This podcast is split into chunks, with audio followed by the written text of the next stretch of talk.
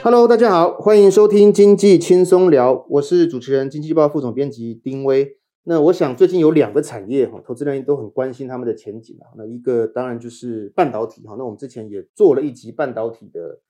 下半年的景气。那另外一个呃，也是在去年非常热门的，就是航运的景气哈。那因为最近其实市场上针对货柜航运的景气，其实很多不管是法人机构还是投资圈的朋友，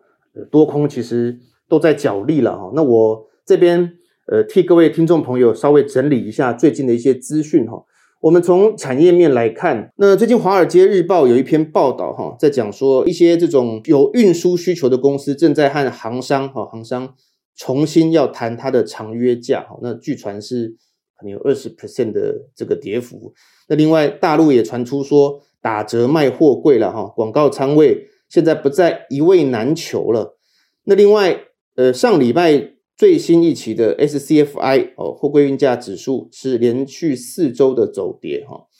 那当然，之前这个全球第二大的货柜航商 Mersk，他也说哦，海运景气可能在八月后反转。不过他后来又去讲说，那其实现在需求还是很旺，所以他自己也有一点点反反复复啦。那另外，呃，之前我们那个阳明海运的董事长啊谢志坚他也出来哦接受访问说。可能货柜会有几个压力哈，包括通膨需求，还有新船的供给，再来还有一个所谓的货柜航线反垄断集体豁免的一个案子。那我们从股市面来看，长荣、阳明，呃，除息之后至今还是贴息的状态。那当然可能跟大盘有一些关系了哈。那但是从他们的六月营收看起来，还是维持一个非常亮丽的成绩。那长荣是突破六百，那阳明有三百八十七亿。其实两家都是创了新高。海运下半年要怎么看？我今天非常的高兴，要跟各位听众朋友报告，就是说我们邀请到啊，这个我们同事形容他是最懂航运的男人，就是台华投控的董事长严义才哈，林总来跟大家问个好。大家好，好，我们今天很高兴可以邀请他来跟我们聊一聊哈。林总，我可不可以先跟你聊？因为通常哈，就是读者一般来说都是从报纸上看到哦，您对这个呃市场的一些看法。是，但其实多数人不知道，说其实你在这行业非常非常久。嗯，你能是不是稍微简述一下，就是为什么大家都说你这么懂海运，或是台华它本身做一个是什么样的业务？是的，啊、呃，我我想，因为我本身呢就是呃海洋大学的这个行业管理系本科毕业哈，那呃我的这一生啊，可以说从大学时代就开始啊、呃，在这个航运业里面。啊，包括呃大学的时候可能就做工读了，嗯，啊，可能就就在外面打工，嗯，好，那呃这个毕业以后呢，啊，当然服完兵役退伍了，啊，我就开始陆续的加入啊这个行业内，啊，在我创立台华之前，啊，我就已经有做过六家船公司，哇，对，那这一六家船公司可能每一家的这个呃。业务性质都不太一样，嗯，好，包括最早期的，哦，我做这个散装船的这个呃 chartering 的这个 broker，这个租船舶的租赁呃这个代理，好，那后来又做了一些呃，包括木头船呐、啊、水泥船呐、啊，还有矿物嗯。矿砂船呐、啊，方方面面的船都做过。那后来又去在呃台中的武器港，嗯啊。诶，去做过港口代理啊，那在港当然在港口代理里面就学到很多东西，嗯，好，包括这个呃，这个船舶的这个进港的时候，从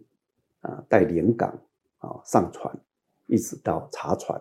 啊海关的查船检验料以后呢，啊，包括船舶上面的这个装卸运输啊，这个整个港口作业，好，包括在结关方面呢。啊啊，这个还有做做理货方面啊，所有的业务都做过啊。那在台中港一年里面呢，我大概登过三百多条船哇，对啊，各式各样的船啊，嗯啊，因为我们那个年代呢，啊，可能就是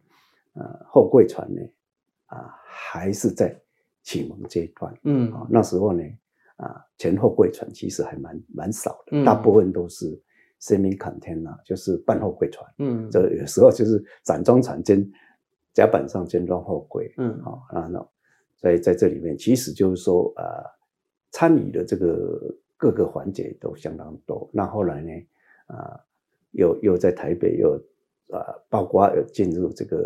呃欧美航线的一些船公司，嗯，哦，大概也做了，回来以后又做了大概四家的不同的船公司，哦，不同的船公司。所以我的历练基本上在这个行业其实是相当久的，嗯，是相当久的。嗯、那我在三十岁的三十岁的时候呢，呃，出来创立台华啊，所以说在台华创立之前，我已经有做过六家船公司，每一家船公司的这个各个部门不同的领域呢，啊，其实我都有参与，所以对这个整个行业内的这个情况呢，我是从最基层的。可以一开始可以说从小弟做起来，是是是，所以其实严总刚刚讲到关键就是每一个环节其实你都参与过，是。难怪我们同事会形容说你是最懂航运的男人。那看起来因为去年我我想严总就是说创业不管创业还是进入这一行以来，你大概也没有看过像去年航运业这么大的一个算应该算融景了哈，是是，它可能有很多原因造成的，你能不能解析一下为什么去年会？会有一个哇，这个整个船公司，包括您的公司也是大赚这样。是是，我想行业内呢，呃，我从业这个行业已经超过四十年了。原本在二零一九年的年底那个那一段时间，COVID-19 还没有正式爆发啊之前呢，其实我对这个整个货柜行业内的一个观察，已经觉得整个产业结构是有很大的变化。嗯，啊，因为从这个呃。二零零七年啊的这个呃，二零零八的这个 financial crisis，嗯啊爆发以后呢，就是全球的金金融风暴。到二零零九年啊，那这一路下来呢，大概呃到二零一九年呢，这十年里面呢，大部分的船公司，我指的是指货柜船啊，嗯，货柜船公司呢啊，大部分这十年里面可能八年都是亏损。嗯哼，对，都是亏损，然后甚至有些船公司呢，它本身亏损的幅度相当大，嗯，好，相当大，可能有的甚至一年里面把它的资本额都几乎都亏光，嗯，好，那所以呢，造成就是说这十年里面呢，啊，很多啊财务结构稍微实力比较差的一些公司呢，啊，就要么就被是被并购，要么就是倒闭，哦，在二零呃。呃，那个二零一七年的时候呢，呃，那时候那个韩进啊，韩进呢啊倒闭，哦，倒闭，那然后呢，啊，日本三大轮船公司呢，啊，变成一家船公司，嗯、哦，然后当然包括像有很多整并啊，OOCL 啊，嗯，哦，被被这个 Costco Costco 给整并掉了，嗯、哦，那那那个那那那个还有很多，就是说包括呃。像 PIL 本来也是快要快要挂了，嗯，快要挂了。那所以整个在这十年里面呢，几乎所有的船公司啊，因为财务结构不是很好，啊，才啊每年都产生巨大亏损。对，所以他们没有能力啊去造新船。对，哦，因为一造新船又不短期间内不马上不见得会有点盈利。对，哦，那加加上呢，全球的造船厂呢，啊，原来。大概全世界的造船厂大概有九百多家，啊，可是到二零一九年的时候呢，啊，大概只剩下一百一百多家，嗯，还不到两百家的造船厂还能够存活下来啊。其中真正有订单的造船厂大概只有七八十家，嗯啊，所以整个整个这个行业链呢，可以说是非常非常的萧条，嗯，哦，那萧条的时间很长。好，那在这种情况之下呢，我们是那时候我就认为，就是说，呃，整个市场呢，啊，要起一个比较大的变化。好，包括船公司为了要生存下去，好，他们造了大船跑这个欧美航线，然后他们就开始啊，为了去提升它的这个营运效益以及它的降低它的这个营啊营运成本，所以就开始产生做做一些联啊联盟的。呃的工作哦，联盟对，那因为整个欧美航线呢，啊，过去这三四十年来，其实有经过很多种这种不同的策的联盟啊，嗯嗯，啊，啊，不同的联盟可能一段时间以后就解体。啊，对对对对对对，像早期的阿尼娜啦啊的这个结盟哦，也是在二十几年前，快将近三十年前的事情了。哦，那那时候阿尼娜成立，后来大概呃一段时间以后也解体了。啊，解体以后就开始变成世界大战。哦，那欧洲线早期有那个 Scan Dutch 哦。后来也是结盟呢，后来整个就解体，嗯、解体以后，欧洲线整个市场就崩盘，嗯，所以这个造成就是，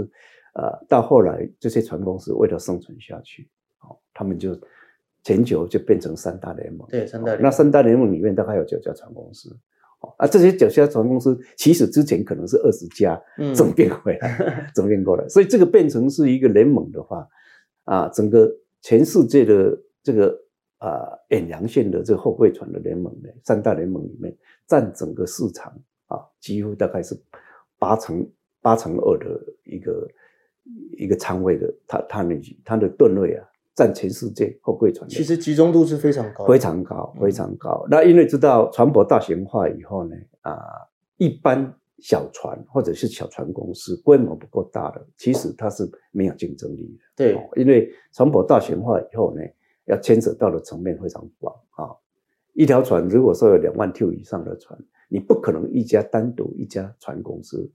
来然后来经营，对哦，那个压力太大了。对，再加上就是说大船跟小船之间如何去用驳船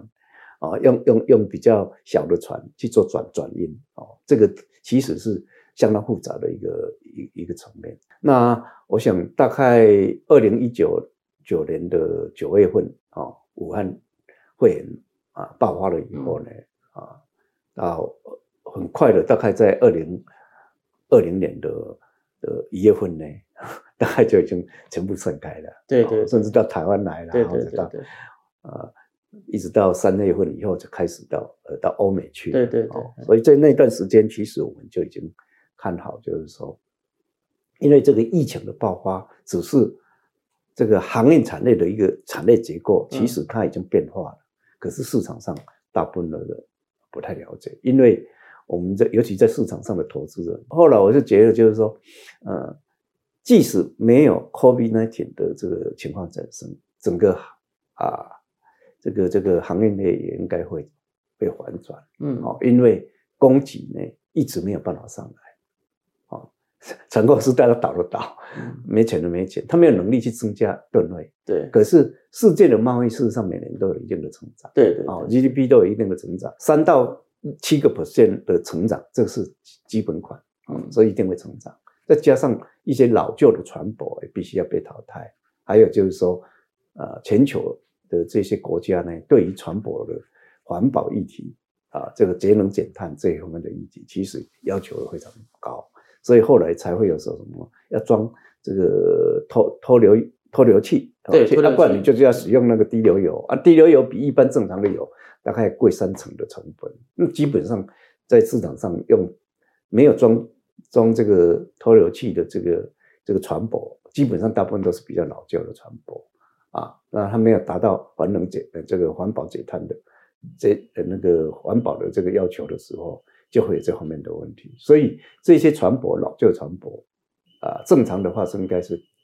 会提早，呃，会提早去去拆解。所以我我想就是说，因为整个市场啊，供给有失衡了啊，供给有失衡。那呃，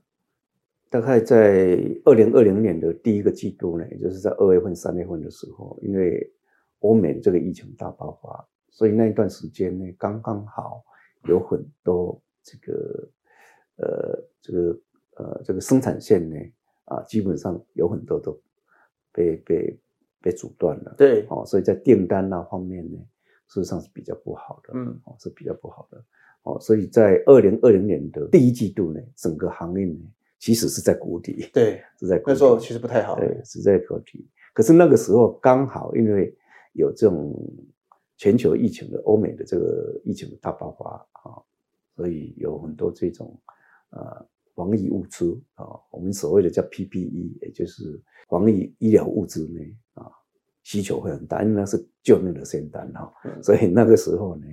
啊，就从远东地区有很多，尤其像中国啊啊啊，甚至台湾都有，嗯、哦，怎么出口罩啦，对，哦，再出一些、嗯、一些什么呼吸器的，哦，防护衣啊，对对对，那这些这些产品，其实那个时候呢，在二零二零年的三月份这一段时间呢，全部都是用空运，嗯，哦，因为那个速度要很快，哦，要不然你做海运根本来不及，嗯，哦，所以才全部是用空运，所以从二零二零年那个三月份呢，整个空运大爆发，一爆发的时候呢，啊，不管到美国啊，东岸或西岸，或甚至到欧洲呢，整个空运会呢，一瞬之间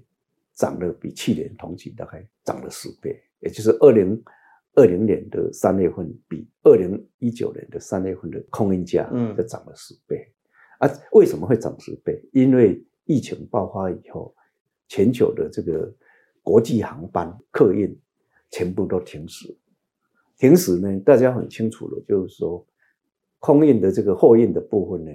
大概有超过三成到四成的运能呢，是透过客运啊，这客机它的。那个肌腹里面占的 belly belly cargo 这一块啊，占的比重其实是蛮大的。这些供给一下子断裂了，哦啊，前后肌呢啊，因为以往前后肌其实也不不怎么赚钱，对啊，啊，所以一下子这个供给量就不够了啊，所以运价就大涨，哦，运价就大涨。从这里面呢，我相信那个时候的船公司呢，看到一个经验，也就是说，只要供给把它控制好，嗯，因为你。Passenger 不飞，国际的 passenger 不飞，你的货运供给量一下子在市场上减少了三成以上，那运价就大涨。那船公司因为有三大联盟的关系，所以他们的船舶都是共用的，因此他们在那个时候就开始启动叫 blank sailing，也就是空白航班。嗯，好，本来他们是定期航班，比如说我一个礼拜礼拜二啊一定。这个这个航班一定要出去，呃，礼拜三的去另外一条航线的，礼拜四到哪里去了？他就把它 cancel 掉，嗯，就是我船就不开，我宁可摆在外海，因为我开了以后，那时候也没什么货啊，对啊，哦，那运价就一直跌，嗯。啊，跑一趟要亏一趟，嗯，他就干脆我不开，嗯，抛在外海，抛在外海，当然船舶还是有成本的，嗯，可是毕竟哦，也没有耗油成本，港口费用也不用付，哦，所以相对的它的。这个变动成本就就没有了，对，固定成本是还是要付，嗯，就是说我不开，我亏的少，我开了以后我亏的多，对，哦，所以就从二零二零年开始，船公司学聪明了，他就启动所谓的空白航班，嗯，那这个一弄，哎，结果到大概在呃二零二零年的五六月份，整个市场就开始反转，哦，那空运出完了以后呢？这个医疗物资吃完了以后，虽然疫情全球爆发，可是你民生需求，你人还是要吃饭呐，嗯，你还是一般的生活也是要用啊，所以包括很多，包括说家具啦或运动器材啦什么，变成是很疯狂的，嗯，很疯狂的在，在在欧美国家很疯狂的在在在下做这样的订单，哦，那因为由于呃疫情的关系，又造成缺工，啊，甚至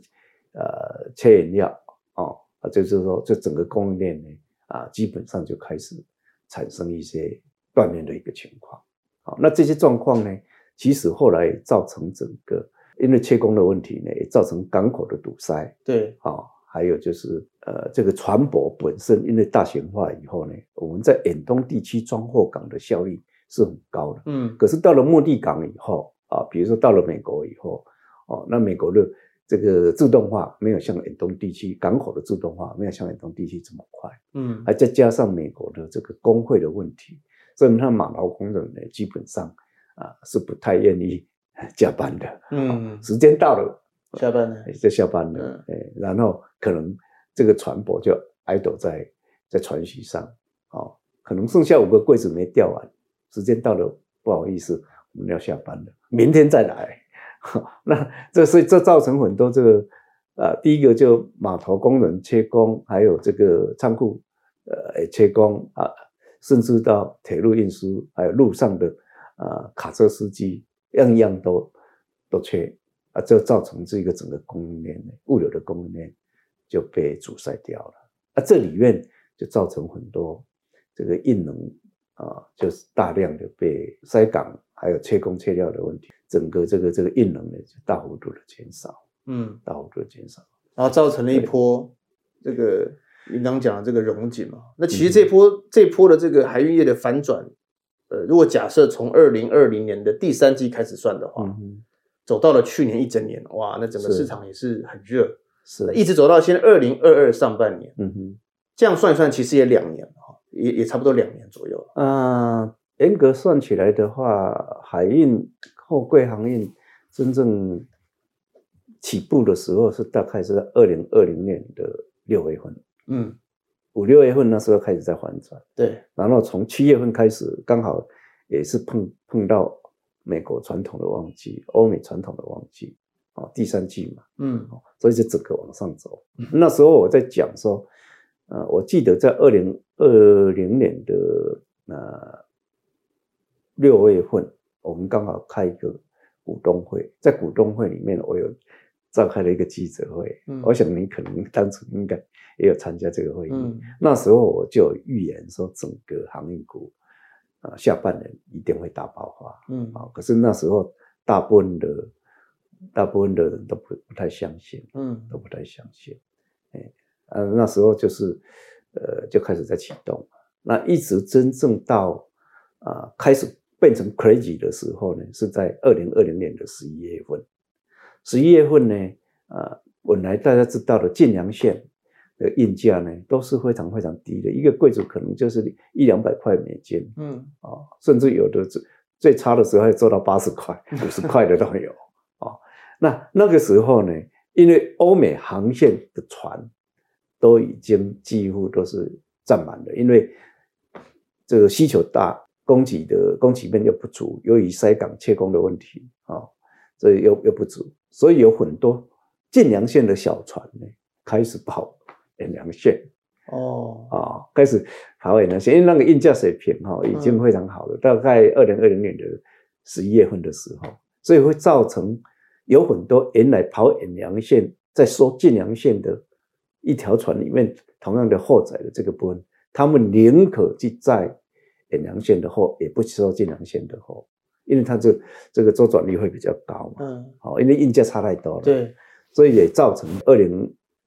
一一年，诶，二零二零年的十一月份的时候呢，哦，包括像万海这种晋阳线的船公司，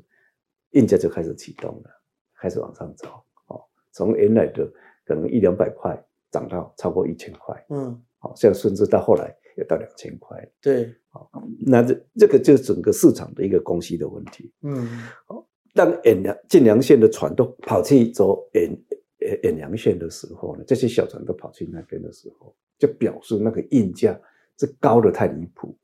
啊、哦！就是说，你用一种小船和没有效益的船去跑远洋线，你都可以获利。嗯啊，被证明这晋阳线没人没人要收啊，所以一晋阳线哦，运价也就上来了。嗯嗯，所以整个就整个的这个情况就是大概基本上。是这样子，那因为啊、呃，虽然就是说后来啊、呃，有些船公司就在市场上买这个二手船，对，或者是造新船，嗯，可是因为造新船呢，这个问题其实也是很大，因为第一个，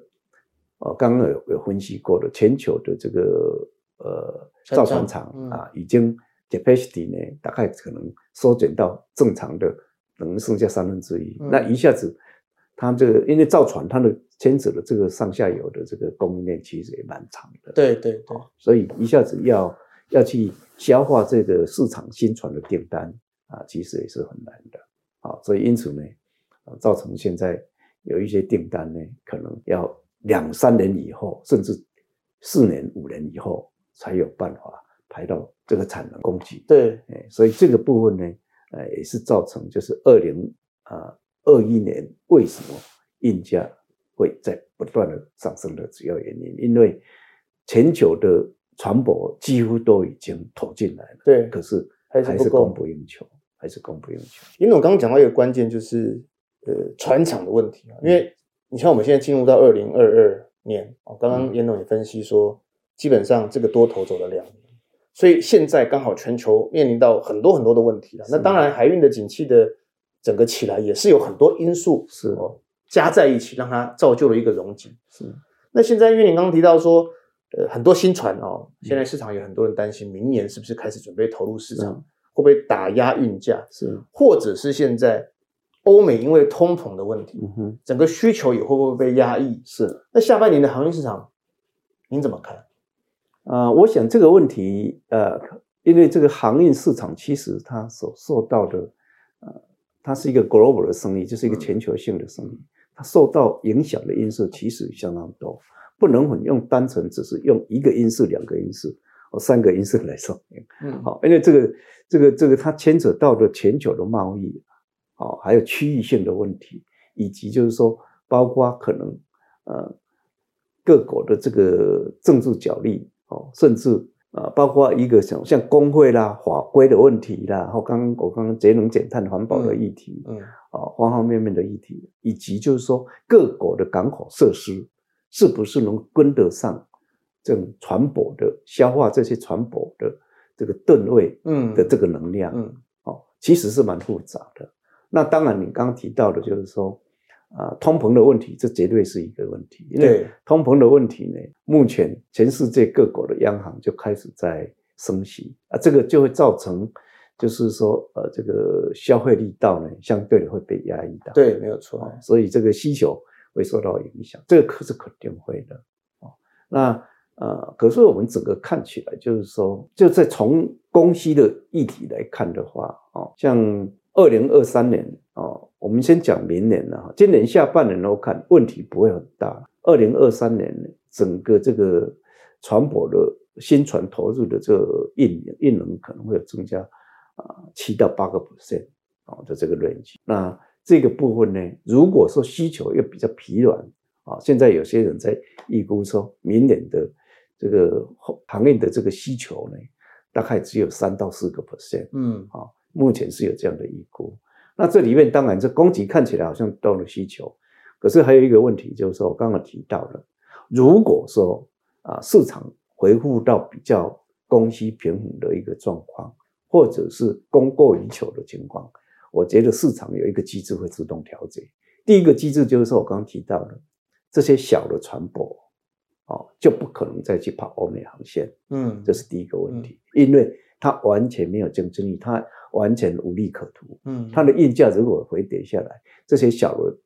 小的船公司就 out 了，就就撤离这个航线，欧美航线。啊，这是第一个问题。第二个问题呢，原来这一些老旧的船舶，它可能用低油油的高成本在运营的这些船舶，它也没有办法活下去。嗯，那这些船舶有的可能有装拖油器，还可以继续跑个三五年。对，没有装的。可能就及早要拆掉，要把船舶拆掉，因为他觉得这个我我无利可图，我干嘛还要去继续再去去投资这个市场？他会提提早拆解船舶，所以这一块呢也会影响到真正船舶的供给力。那另外还有一个问题，我刚刚讲过的，就是说啊，各国港口的码头设施，嗯，短期间是很难去去改善的。比如说美国西岸好了啊，美国西岸包括洛杉矶。呃，跟那个 Long Beach 哦，它可能从西岸进去的话呢，从远东进去美国的话呢，大概要占到西岸这边进去的这个运能，大概要占占到四成。嗯，哦啊，可是你知道，过去两年这个洛杉矶塞港，嗯，哦，是全世界有名的。对，哦，到现在为止，虽然有稍微缓解啊，那因为很多船公司哦的自然的这个机制呢，因为西岸。塞得太厉害了，他船舶在那边等也没有效益，他干脆就跑到东岸去靠，哦，嗯、所以就巴拿马运河就开始有一些比较小的船舶也可以过去，所以去东岸靠。可是现在造成就是东岸的塞港 也也发生了哦哦，请看一个月前那个在全美国在在在塞港的在。等船舶的船舶呢？哎，等等那个港靠靠港的船舶，大概有一百一百二十二十二十几艘。嗯，其中西岸现在塞的部分呢，大概只有四十几艘。东岸现在已经就在等等等进入港的船舶，塞在呃港口外面呢，大概有八十艘以上。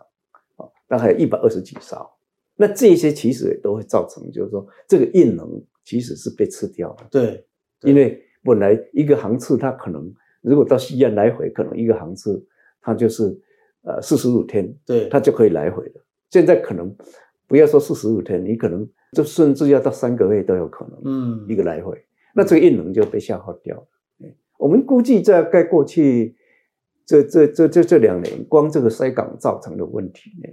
影响大概就把这个运能呢在海上漂泊的没有办法靠港的这些运能呢，大概抵消了大概有两成五以上的。哦，那其实很高，其实是二十五趴是非常高，其实是很高。那最近欧洲北海那边塞港也开始很严重，这个是很很不寻常的事情，嗯，很不寻常的事。所以这些因素其实都会影响到供需的问题。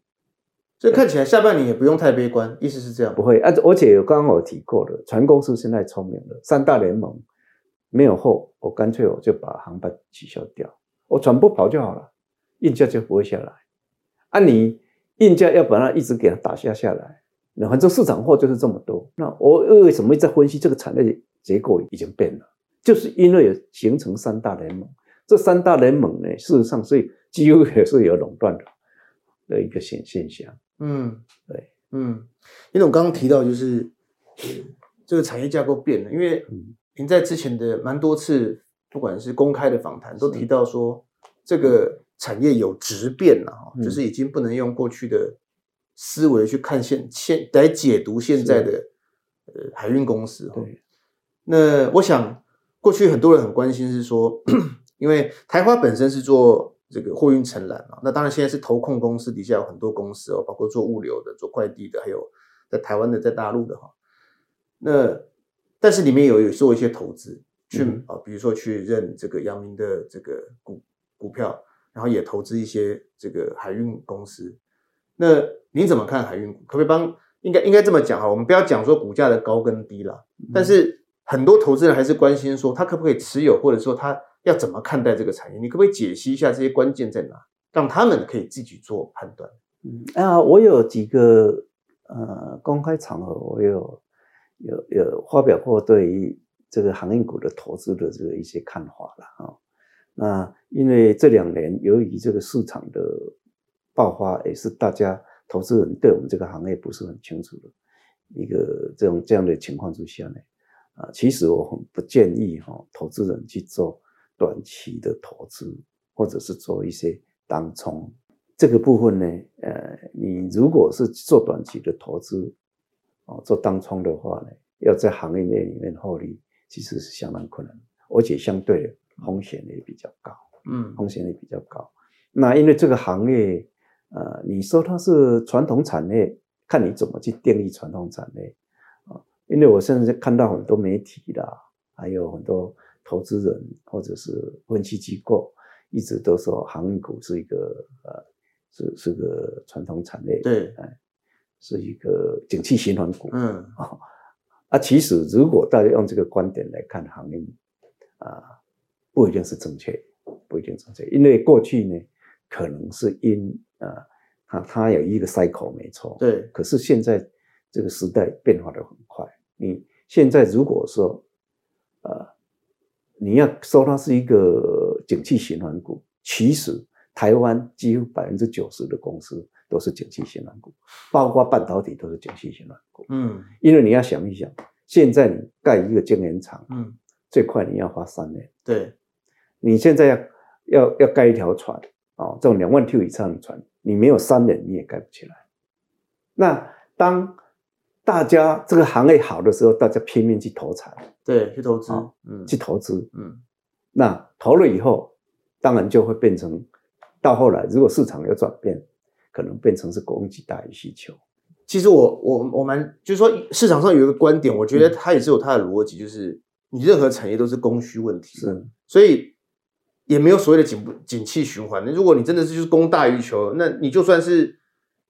再怎么先进，再怎么高科技的产业，它还是会有供过于求的问题。是是。所以，因为我刚刚讲的这个，就是说，哎，你拿半导体跟航运股比，我觉得其实也是一种比喻啦。是，对啊，是。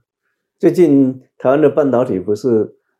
股价一修正，那所有的市场就反转，说啊，台湾的这个半导体产业，呃，会供过于求了嘛？因为他们也投资很投了很多，要盖二十那个二二十座晶圆厂在台湾。所以这个东西就是看你怎么去看这个问题，因为投资应该是对产业有深入了解。我是鼓励真正要投资要做一个比较长期性的投资，而不是说啊做短期性的哦进进出出。那这个是我常常讲滚石不生胎，嗯，这绝对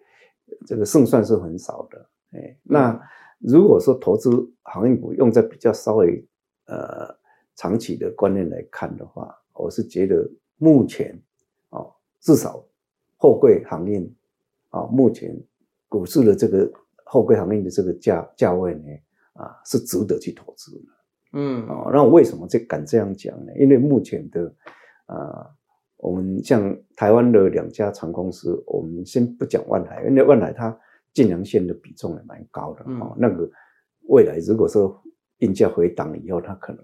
变化会稍微比较大一点。嗯、那如果说以以那个远洋线来讲的话，哈，目前长荣跟阳明的这个呃，目前的股价呢，几乎趋近它的净值。嗯，我在台湾的股票市场里面从来没有看过这样的一个情况，就是一个公司一年可以赚五个股本，嗯、甚至七个股本。未来明年，比如说明年，它可能也是至少也会赚个一个股本、两个股本以上，嗯，也不会亏损的这样的一个公司，嗯，竟然它的股价是跌破净值，嗯，哦，然后它本净比呢，也也就是它的净值跟股股价本净比呢，竟然只有一倍，好，这个是我在呃台湾这几十年来，这四四十几年来。从来没有看过的一个景象，没有一个景象，所以我想呢，比包括阳明跟长荣，在今年年底它的净值呢，至少都可以来到一百块，然后它现在股价在一百块以内，你闭着眼睛都可以投资。好，因为像以我们公司来讲的话，我们也是在在几年前有投资呃航运三雄嘛，哦，那。